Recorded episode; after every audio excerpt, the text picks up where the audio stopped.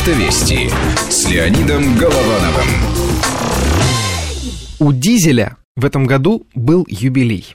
Ровно 120 лет тому назад Рудольф Дизель запатентовал принцип работы двигателя, который теперь мы зовем дизельным. И ушел из жизни, кстати, дизель ровно 100 лет тому назад, тоже такой печальный юбилей, спустя 20 лет после своего изобретения. Причем никто не знает, как именно умер дизель. Это загадка. Он был сыном переплетчика книг, талантливым инженером и, кстати, очень хватким дельцом. Принцип работы своего мотора он защитил двумя патентами в 1893 году и уже через два года стал мультимиллионером, а по нынешним меркам, если учесть инфляцию, то мультимиллиардером. В его патенты поверили все, купили все, при том, что первый двигатель дизеля взорвался, следующие постоянно ломались, ему вообще с трудом удалось построить работающий образец. Но он был настолько уверен в себе, что заражал этим окружающих. «Я иду впереди лучших умов человечества по обе стороны океана», гордо заявлял тогда сам Дизель. От скромности, да, он умереть не мог. А вот от чего он действительно умер ровно сто лет тому назад, не знает никто.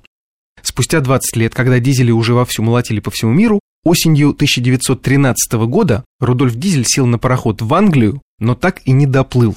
Вечером после ужина ушел к себе в каюту, а утром его на корабле не оказалось. И только неделю спустя э, в Ла-Манше выловили его труп, который опознали по документам и личным вещам.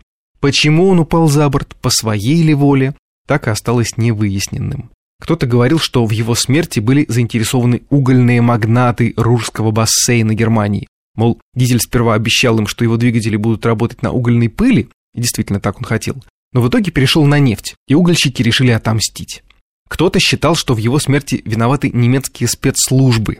Дескать, Дизель был готов продать патенты англичанам на судовые моторы, а Германия как раз тогда готовилась к Первой мировой войне, и немцы боялись, что Дизель выдаст секреты новейших дизельных моторов подводных лодок. В это, кстати, можно поверить, потому что как раз в это время, в 2013 году, на немецких подлодках У-19 действительно начали ставить первые дизели МАН, естественно, по лицензии самого дизеля.